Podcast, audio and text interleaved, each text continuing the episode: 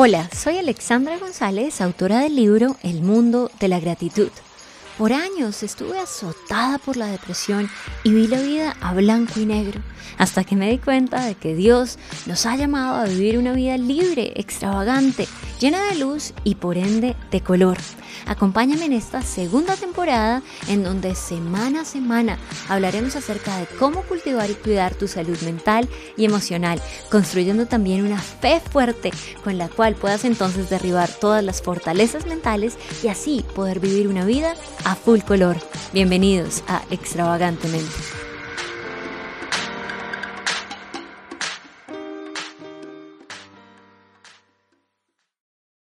Hoy estoy muy complacida porque tenemos un invitado que ha sido de impacto para esta generación. Estoy hablando del predicador español Itiel Arroyo, quien además es el escritor, es el autor de un libro que ha sido, mejor dicho, récord en ventas, premiado además en la categoría de literatura para jóvenes. Y este libro se llama Amar es para valientes, así que te doy la bienvenida, Itiel. ¿Cómo estás?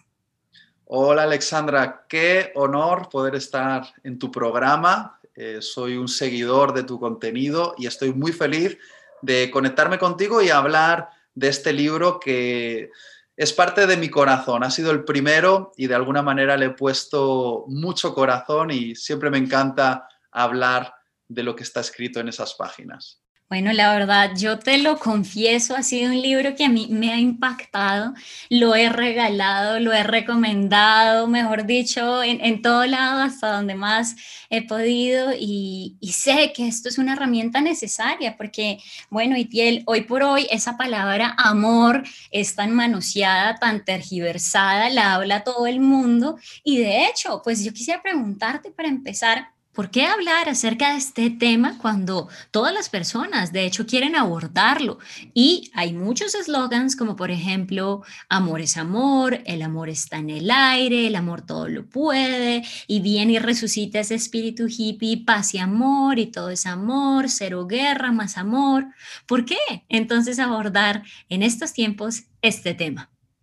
Pues es muy buena pregunta, Alexandra, y creo que en cierto modo... Eh, con lo que estás diciendo se responde por sí solo. Yo creo que justamente era necesario hablar del amor porque esa palabra ha quedado totalmente manoseada y tergiversada por la cultura actual.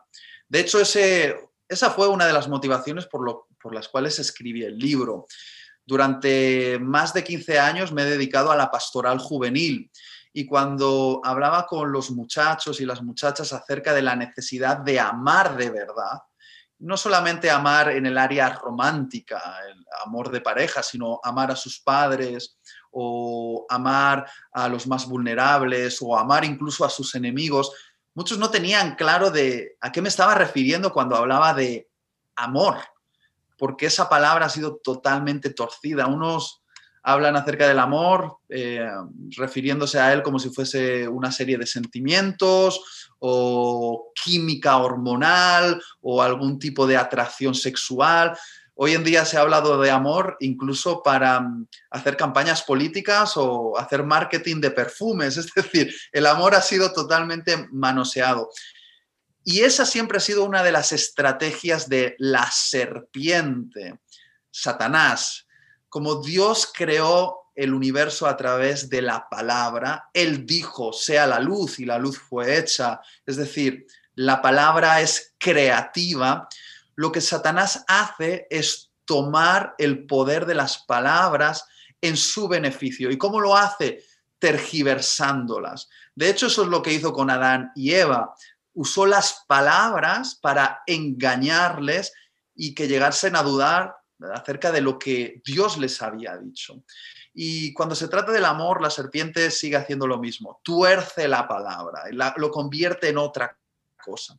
Y en este libro, mi gran desafío es eh, redefinir el amor en su sentido original.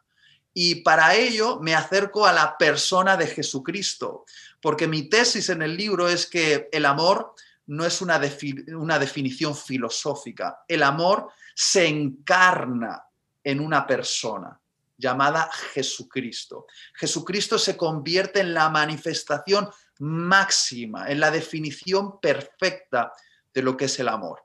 Y por no alargar mucho la respuesta, Jesús nos enseñó que amor es buscar el bienestar máximo de la otra persona por encima del bienestar personal.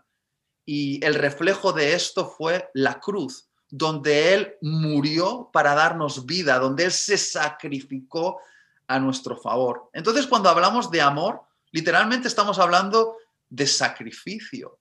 Y cuando hablamos de amor, hablamos de algo que duele. Cuando hablamos de amor, no estamos hablando de algo que se siente, estamos hablando de algo que tiene que ver con la voluntad. Todo lo que Jesús nos enseñó acerca del amor es revolucionario. Lo fue entonces y lo sigue siendo ahora. Por eso escribí este libro, porque creo que debemos volver al significado original. Es cierto, es cierto, efectivamente. Por eso ahora, bueno, los que no han leído el libro entenderán un poco acerca del título Amar es para valientes, porque viene de tu voluntad, es esa decisión eh, que tomamos cada uno. Y bueno, tú tocas muchas, muchas, muchas aristas eh, del amor en este libro, que de hecho, si no lo han comprado, se los recomiendo. Desde la introducción, a mí se me escaparon lágrimas y sé que no soy la única, a varias personas les ocurrió lo mismo.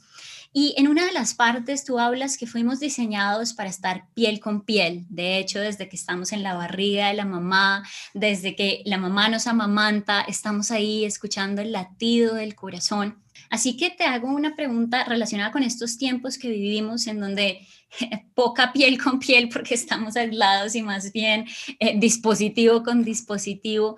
¿Cómo eh, seguir con esa búsqueda de conexión, esa búsqueda de amor cuando no podemos estar piel, piel con piel en medio de estos tiempos?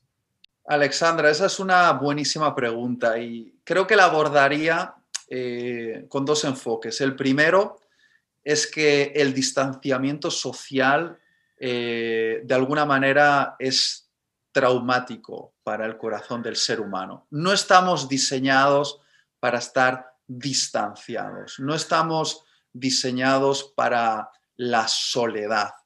Y hoy más que nunca estamos batallando fuertemente con una depresión global a causa del sentido de la soledad. Incluso aunque vivamos en un mundo hiperconectado virtualmente, hoy las personas se sienten más solas que nunca. Por eso cuando hablo de la piel con piel, no solo me refiero al hecho de estar juntos y tocarnos, que es una forma de conexión, pero me refiero a realmente tener relaciones humanas significativas. Y esta, esta limitación a causa de la pandemia, todavía estamos por ver las consecuencias eh, que van a, van a provocar en el alma de los seres humanos. Yo pienso que el impacto en la salud eh, va a ser seguido de un impacto obviamente económico, pero también un impacto en la salud mental de las personas a causa de esta pandemia. Yo sé que tú sabes mucho más que yo acerca de salud mental, entonces poco, poco puedo añadir a lo que seguramente tú ya has hablado en muchos de tus podcasts. Pero el segundo planteamiento que haría es, bueno, ya que estamos en estas circunstancias de distanciamiento social, no nos favorece, eh, puede crear ciertos dolores en el alma. ¿Qué tal si aprovechamos y a pesar del distanciamiento social, eh, aprendemos a eh, enfocar nuestra conexión justamente en escuchar a las personas? Y me voy a, voy a explicar un poquito mejor esto. Eh, muchas veces cuando, cuando uno puede quedar con un grupo de amigos y hacer alguna actividad, ir a comer o jugar a los bolos o subir a la montaña o ir a la playa, la actividad se lleva toda la atención porque estamos juntos haciendo algo. En este caso, como no podemos hacer actividades, lo que sí podemos hacer es escucharnos los unos a los otros, parar y decir, mira, voy a prestarte atención profunda durante 15 minutos, 30 minutos, voy a escucharte, es decir, la actividad no es lo que nos une, es un interés real por escucharte. Y este es mi desafío para aquellos que están eh, siendo eh, oidores de este, de este podcast que escuchen a las personas. Es cierto, hay un distanciamiento social, pero puede ser una oportunidad para centrarnos en esto que puede conectarnos de corazón a corazón, escuchar a los demás. Y eso sí se puede hacer a través de una pantalla. Eh, no es la situación óptima porque nos encantaría estar ahí presentes, abrazar, eh, tener la compañía piel con piel, pero mientras no podamos hacerlo, lo que sí podemos hacer es escuchar, parar y decir, estoy aquí para escuchar lo que me tienes que decir. Y no todo el mundo sabe escuchar, ¿eh? Eh, querida Alexandra, porque muchas veces en una conversación, cuando el otro nos habla, lo que estamos haciendo nosotros es pensar en lo que le vamos a decir cuando haga silencio. Y, eso es una tendencia eh, muy egocéntrica por nuestra parte, que es realmente hacer que escuchamos, pero no escuchamos. Solo estamos esperando nuestro turno para hablar. Y mi desafío es a escuchar verdaderamente a las personas y descubrir la riqueza que tienen. Eh, ¿Tiene sentido lo que estoy diciendo, Alexandra? Sí, completamente, completamente. Creo que es una, un, redescubrir al otro, porque, porque siempre hemos tenido personas a nuestro alrededor, pero, pero cuando las escuchamos de verdad con los cinco sentidos, es decir, ok, mi completa atención está para ti. Y pienso que eso genera relaciones de mucho valor. Honestamente, yo pienso que en este tiempo o la gente se ha quedado con amigos o sin amigos, porque ha sido un tiempo de todo nada. Te quiero dar o no te quiero dar nada. Me quiero dar Netflix y me quiero dar placer, egoísmo y punto. O de verdad sé que mi salud social es importante. De hecho, la Organización Mundial de la Salud plantea que la salud mental es parcialmente salud social. Cómo nos relacionamos con otros permea mi salud mental. Y yo decía, obviamente, o sea, esto es lo que decía Dios desde el comienzo, no quiero que el hombre esté solo, no quiero que esté solo y por eso, por eso nos necesitamos. Tú mencionas una frase que a mí me, me, me gusta y dice, cuando no tenemos conexión, conexión con las personas, sino mera compañía, estamos aterradoramente incompletos. Y pienso que es real en este tiempo, si no tenemos esas relaciones de calidad, estaríamos aterrador, o sea, es un terror estar solo. De hecho, bueno, tú lo mencionas en tu libro, pero las personas que, que son aisladas es, es un mecanismo de tortura terrible. Y es importante, o sea, hace poco, bueno, hace poco no, es, hay un estudio como de 20 años que habla de la letalidad de la soledad. O sea, muere más gente por soledad que por alcoholismo. O sea, esto es más, es loquísimo, pero en el mundo de hoy la gente muere más por estar sola que por estar adicta al alcohol. Y aquí debemos poner, ponernos como muy, muy alerta. Entonces, pues bueno, te agradezco mucho por, por ese punto, querido. Y de hecho, de hecho, Alexandra, eh, la soledad eh, es un infierno para las personas. Y cuando uso ese concepto, en cierto modo, me refiero al hecho de que Jesús en la cruz experimentó la terrible soledad, eh, la desconexión con, con Dios mismo, aquel con el que había estado en perfecta conexión desde la eternidad. Y él en la cruz fue desconectado, se fue aislado y fue terrible para él. De hecho, su gran grito, ¿no? Eloí, Eloí, lava sabactaní, Dios mío, Dios mío, ¿por qué me has desamparado? ¿Por qué me has abandonado?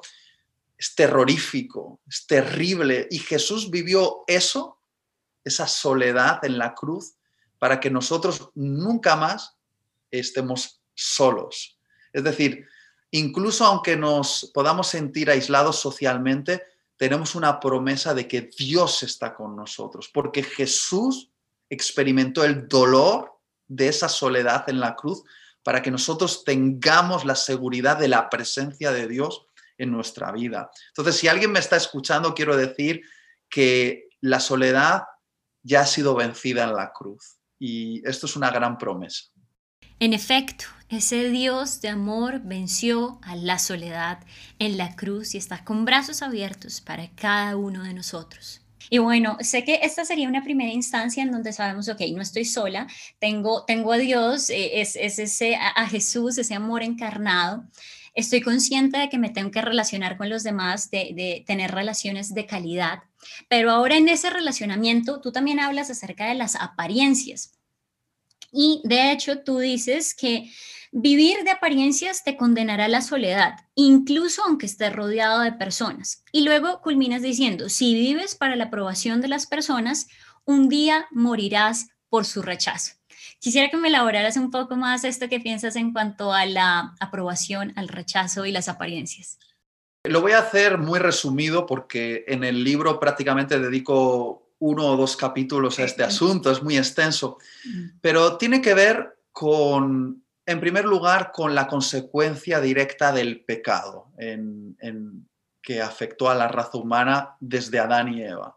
Cuando Adán y Eva pecaron, algo surgió en nosotros llamado vergüenza.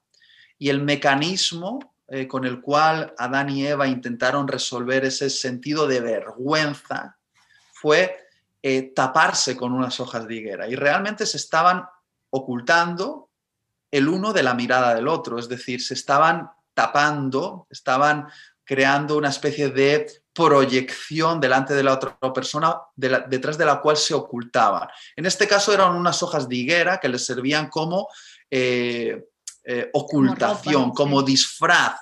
Pero nosotros hemos eh, perpetrado esta tendencia de ocultar nuestra vergüenza no con hojas de higuera, sino con mecanismos un poquito más sofisticados, que es proyectando una imagen delante de los demás detrás de la cual nos escondemos o llamémoslo apariencias. Proyectar una apariencia de éxito, de belleza, de alegría, de fuerza. Tenemos diferentes proyecciones que no son más que disfraces detrás de los cuales nos escondemos, escondemos la vergüenza.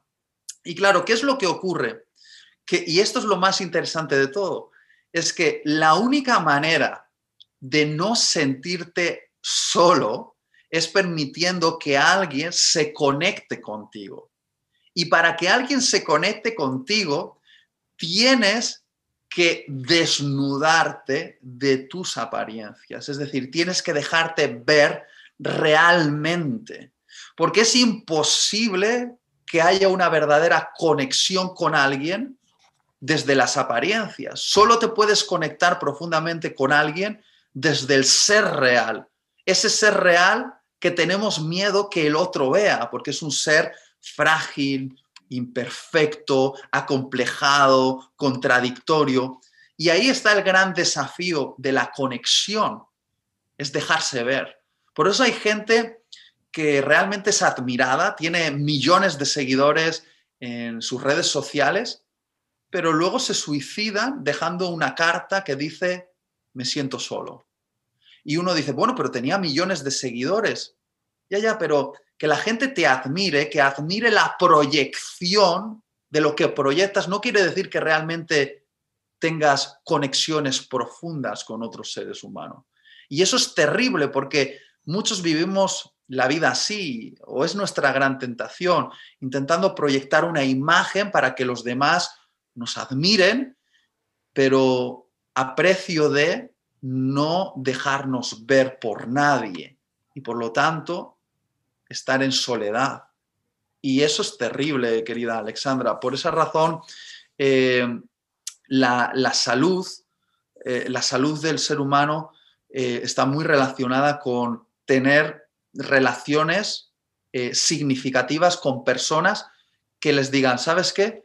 Puedo amarte tal y como eres con todas tus imperfecciones, con todas tus locuras, con todas tus contradicciones, puedo amarte. Puedo amar a la persona real. Y, eso es súper significativo. En cuanto a la frase de si vives para la aprobación de las personas, morirás por su rechazo, eh, es cierto, cuando tú vives toda tu vida intentando lograr el objetivo de que alguien te, aplauda, o que alguien te dé un like o que alguien te admire, eh, si vives con esa obsesión, vives proyectando, proyectando y proyectando y al final te sientes como un impostor. Te lo digo, te lo digo, como un impostor. Porque finalmente eres una proyección, no, no, no eres real.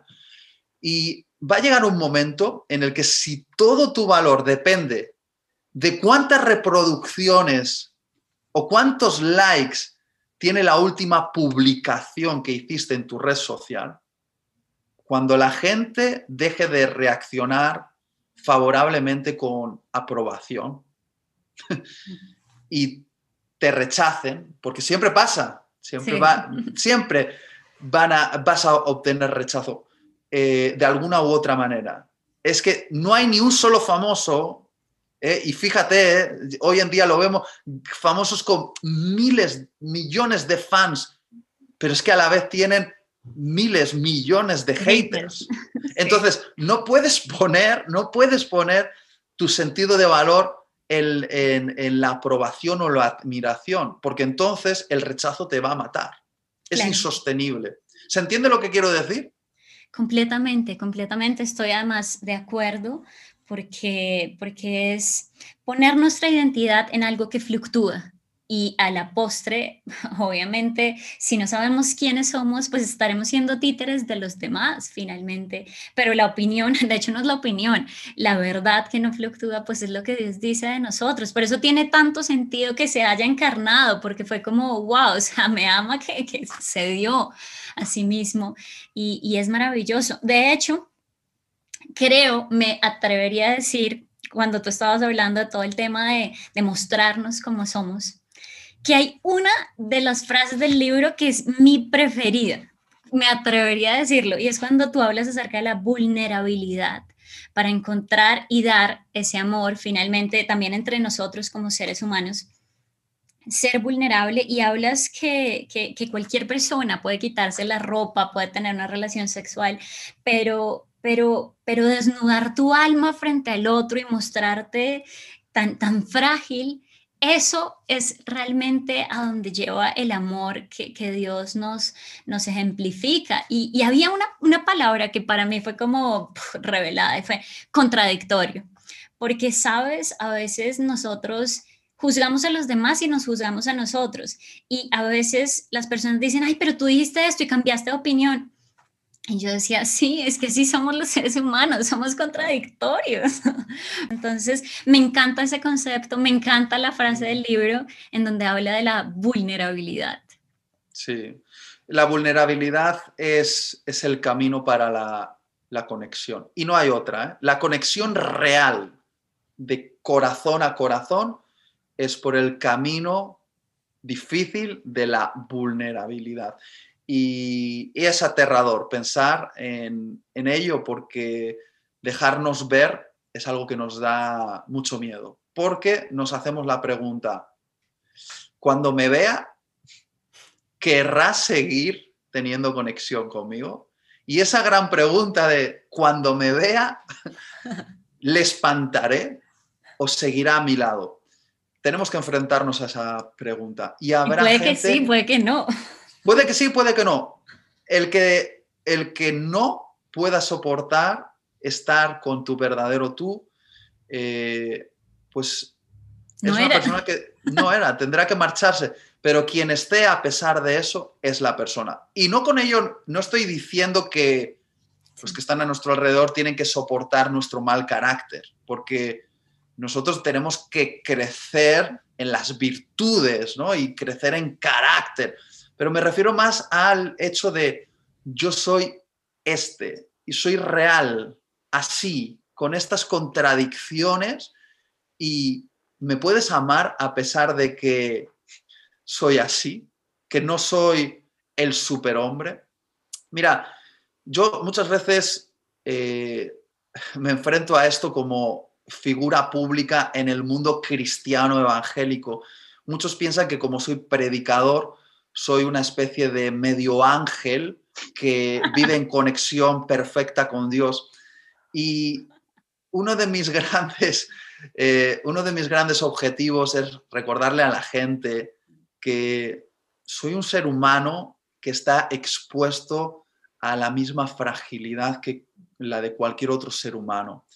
Y que lo único admirable que hay en mí realmente es por gracia de Dios. Es decir, lo que alguien puede admirar en mí es la gracia de Dios que está cubriéndome a pesar de toda mi debilidad humana. Y creo que es saludable vivir así, porque los predicadores que llegan a creerse que sí son ángeles, eh, en algún momento llegan a colapsar porque no puedes mantener ese engaño. Porque un día te vas a mirar al espejo y vas a decir, es que realmente soy un impostor, no soy esto, no, es que esto que cree la gente que soy, no lo soy. Y creo que es muy saludable para eh, incluso las personas que, tienen una posición de cierta influencia o son mediáticos eh, como ministros ¿no? del Evangelio en la iglesia, donde, donde hay mucha gente que admira a los pastores y a los predicadores, es no olvidar jamás que, aunque yo no puedo evitar que la gente me admire, pero yo sí que puedo tener eh, una concepción saludable de mí mismo. Y, y mirarme al espejo como lo que realmente soy, un pecador salvado por pura gracia, y es muy saludable tener amigos que cuando estás olvidando esto te lo recuerden y te digan, hey, y tío, que eres un pecador salvado por pura gracia. Y eso te mantiene muy saludable, muy libre, muy alegre porque no tienes nada que demostrar a nadie, ¿sabes? Eh, y creo que, eh, no sé, desafío a cualquier eh, pastor, ministro, predicador que me está escuchando ahora a que, a que deje de ser un ángel y, sea un ser humano, porque Dios murió en la cruz no por los ángeles. Jesús murió en la cruz no por los ángeles, murió por los seres humanos. Merece la pena ser humano, ¿eh? Merece la pena y aprender, aprender a ser seres humanos, porque literalmente es algo que, que se aprende, que se aprende. Y bueno, todos estamos en, esta, en, esta, en este trasegar, no protoángeles, no cuasi ángeles, pero hijos de Dios, hijos de Dios, y, bueno, eso es la vulnerabilidad, nos acerca a, al amor, a la manera de Dios. Ahora bien, Itiel, hay una porción, no, no es todo el libro, pero hay una porción en donde tú, tú hablas acerca de la sexualidad, hablas del sexo, y, eh, y me pareció muy particular que en medio de una generación em, consumista, en donde todo es desechable, se toque este concepto, es muy, muy importante. Y tú dices o, hablas acerca del sexo que antes de usarlo, vayamos al manual del fabricante. ¿Nos podrías eh, desarrollar un poco la idea, por favor? Sí, eh, una vez más es un tema que trato ampliamente en el libro, pero de forma resumida, eh, digo que el sexo es un buen sirviente y un mal amo. Es decir, cuando el sexo está al servicio del amor, eh, funciona bien. Pero cuando el sexo se convierte en el amo, en el dueño, en el supremo, en el centro de todo, entonces se convierte en algo peligroso. Y en, el libro hago un gran esfuerzo en, primero, romper esa idea que muchos cristianos tienen acerca del sexo como algo malo, porque realmente el sexo es algo bueno y se, escribe bueno con letras mayúsculas, bueno en gran manera. Es un regalo que Dios nos dio a los seres humanos porque Dios es el Dios del placer, Dios le encanta que sintamos placer. Por, eso nos dio capacidad de oler y disfrutar los olores, eh, eh, nos dio capacidad de saborear eh, y hizo alimentos con diferentes sabores. Es decir, es un promotor del placer, le encanta que los seres humanos seamos sensitivos, nos creó así. Y claro que nos dio órganos sexuales que nos hacen sentir cosas tremendas en el cuerpo, pero están diseñados con un objetivo supremo, que es eh, servir al amor. Y claro, en los términos de Dios, el sexo que sirve al amor es en el contexto del matrimonio. Es la máxima manera en la cual un esposo le dice a su esposa o una esposa le dice a su esposo, te amo. No es la única manera, pero es una manera muy valiosa. De hecho, por, esa razón, eh, la Biblia eh, muchas veces habla acerca de lo importante que es que los matrimonios mantengan relaciones sexuales.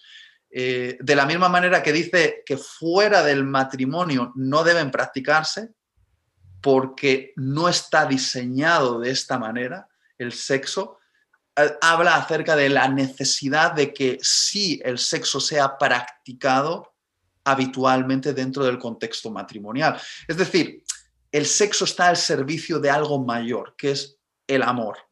Y cuando se hacen los términos de Dios, de ahí que hablo del manual del fabricante, obtenemos todos los beneficios potenciales del sexo. Cuando decimos, no, yo no necesito hacerlo a la manera de Dios y lo practicamos a nuestra manera, el sexo se convierte en algo que incluso puede hacer daño. Y Alexandra, tú lo sabes perfectamente porque está relacionada con la salud mental y por lo tanto habrás visto muchos casos de personas que están mentalmente dañadas porque alguien hizo algo que tenía que ver con sexo en sus vidas. Desde el hecho de que fueron abusadas o abusados, o que se sienten culpables por algo que hicieron, o que han llegado a manosear tanto el sexo, sí, que, se convierte en una adicción y entonces básicamente la adicción te roba el verdadero placer porque ya, cuando e, es compulsivo ya ni siquiera te satisface porque eh, eh, eh, lo has manoseado tanto que ya no funciona. Es decir, hay tanto dolor asociado con el mal uso del sexo que, aunque no seas cristiano, tienes que llegar a pensar, oye, ¿será que lo estamos usando mal? Y la respuesta es sí, se está usando mal, porque el diseñador ha dicho que el sexo funciona bien en un contexto, que es un pacto entre un hombre y una mujer que guardan eso como algo exclusivo entre él y ella, que no van a compartir con nadie más, que es su máxima expresión y única, que ni siquiera se la van a dar a sus hijos. Imagínate, eh, eh, yo como padre quiero dar a mi hija todo, todo, todo el amor que pueda, pero eh, hay una cosa que solo mi esposa tiene, que es mi sexualidad. y es una cosa que al final le estás diciendo a la otra persona, con el resto del mundo puedo compartir muchas cosas, incluso con mis hijos, que les amo profundamente, puedo llegar hasta morir por ellos, pero esto, esto es solo entre tú y yo. Y eso es muy poderoso en realidad, si lo piensas, eh, es romántico al extremo y, creo que es muy satisfactorio. Y podría continuar hablando acerca de este diseño de Dios, pero creo que que lean el libro y, descubrieran todo lo que no me da tiempo a decir ahora. No, vamos a, a, spoilear más el libro. Eh, pero, pero, sabes, cuando tú estabas hablando, yo pensaba que este es el peligro de la corriente cultural mentirosa en la que vivimos en estos tiempos. Me atrevería a decir que en el 99-98% de muchas eh, series, películas, esto se muestra que lo que tú estás diciendo es chapado de la antigua, esto es súper nada que ver, esto no sirve, esto es antiplacentero, esto es antifelicidad. Y, y, por algún tiempo nos hemos creído tal vez esa, esa mentira y es como, ¿será que lo que yo estoy haciendo es bien? ¿Será que Dios sí está en lo correcto? Y, y, y entrar en ese cuestionamiento es un terreno muy peligroso. Eh, Alexandra, perdona que se me ha ocurrido esto que viene, viene al dedo.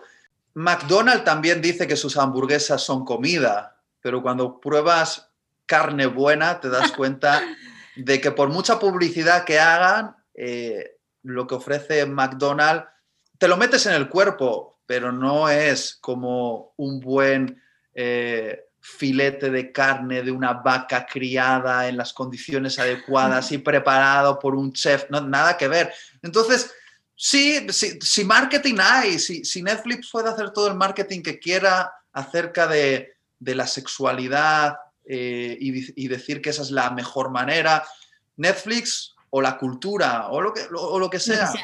Pero al fin y al cabo no es más que marketing. La verdad al final es probada. Y la verdad es que ni siquiera los actores y actrices porno, eh, cuando tienen una pareja, buscan lo que hacen en las películas, por ejemplo. ¿Por qué? Porque, no es el diseño. Porque no es el diseño, porque desean, desean un compañero de, vida con el que conectar de verdad. Entonces, si realmente lo otro fuese realmente sexo funcional, no buscarían lo otro, lo otro que es el diseño de, Dios. ¿Me, ¿Me, estoy explicando? Sí, completamente. Y de hecho, cuando tú hablabas, yo pensaba, el error no es que la mentira está disponible, el error es que la verdad no la promulguemos. Ese sería el error porque, y sobre todo en la iglesia, o sea, estos temas en las familias se deberían hablar tan abiertamente porque hace sentido, o sea, la verdad siempre va a hacer sentido. Y, y de hecho, cuando ayer yo releía el libro, yo decía, es que el sexo dentro del matrimonio te protege y te hace feliz. O sea, no, no es que sea perfecto todo, siempre hay desafíos, pero yo decía, Dios por eso lo hizo, porque nos ama, porque nos quiere, porque anhela protegernos, anhela que seamos felices. Pero cuando tú no sabes y solo tienes una cara de la moneda, entonces pienso que también, o sea, entre más la verdad sea difundida, pues más el engaño pierde valor. Entonces pienso que eso es, es, es importante. Bueno, querido Etienne, finalmente quisiera hablar acerca de, algo que me pareció muy bonito eh, como, como cierre de, de, tu libro. Y tú hablas que a veces como seres humanos apelamos a un error de la persona para darle una completa identidad. Vemos tal vez que dijo una mentira y no decimos, me dijiste una mentira, sino eres un mentiroso. Y esto daña las relaciones humanas. ¿Qué recomendaciones le das a las personas para, para amar más y para, para no darle una identidad a las personas basada en los errores, sino en lo que Dios dice de ellos y que a la postre nuestras relaciones humanas sean mucho mejores? Pues creo que entre todas las cosas que podría decir, alguien que se mira al espejo habitualmente, pero que se mira bien, que se mira, y que al mirarse dice, yo me merezco la perdición eterna porque soy eh, muchas veces egoísta, no digo toda la verdad, eh, soy perezoso, eh, algo de envidia también tengo. Y, y, todo el listado de cosas que te puedan venir a la mente que tú y yo sabemos perfectamente que son nuestras debilidades o pongámosle el nombre concreto, nuestros pecados. Y a pesar de eso, a pesar de todo eso, Jesús me amó y creyó que merecía la pena derramar cada gota de su sangre en esa cruz y sufrir un dolor tremendo para conectarme con Él. Entonces, si yo soy portador de tanto amor, siendo consciente de lo que yo he recibido, no cabe otra respuesta que intentar salpicar a los demás algo de ese amor que yo ya he recibido.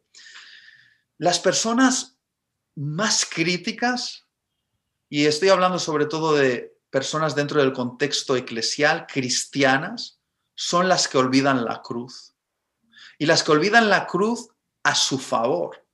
Porque quien, quien mira todos los días el espejo y entonces recuerda la cruz, puede mirar el mundo y salpicar amor. Salpicar amor porque ya somos un contenedor del amor divino, ya ha sido derramado sobre nosotros. Entonces, lo único que tenemos que hacer es salpicar un poco de eso al mundo. Entonces, creo que quien olvida la cruz es el que se, convierte en el juez de los demás. Quien tiene la cruz bien presente en su mente, creo que mira a las personas con la gracia de vida.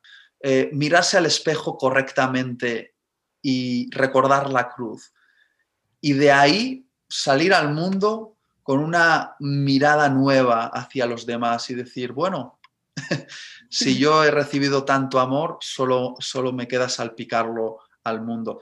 No es fácil, pero como digo en el libro, amar es para valientes. Entonces, ahí lo dejo, el desafío. Eh, confiamos, confiamos que todos tenemos algo de valentía también dentro. Y bueno, es una manera diferente de vernos al espejo. Tal vez hemos escuchado, di lo mejor de ti, eres apuesta, eres bella, inteligente, todo lo puedes. Pero esta es otra postura, dale la vuelta al espejo y, mira también ese pasado y todo lo que Dios perdonó. Y creo que eso cambia, cambia porque porque está relacionado con el perdón, nos van a fallar, o sea, y vamos a fallar. Y, ahí es cuando la gracia se revela a nosotros. Y, bueno, la gracia, Jesús. Amar es para valientes. Y Tiel, te agradezco mucho por este tiempo, tan valioso y bueno, las palabras que Dios ha puesto en ti, esta revelación para tantas personas, sé que muchas vidas serán tocadas y bueno, recuerden adquirir el libro, adquirir el libro porque es de bendición para ustedes y para todos los que los rodean. Les envío un gran, gran abrazo y Tiel, muchas gracias por estar con nosotros. Ha sido un placer, Alexandra. Gracias por invitarme a tu programa. Gracias por haberme acompañado en este episodio. Te invito a que te suscribas a este podcast y puedas compartir también este contenido con tus amigos y familiares. Hasta la próxima.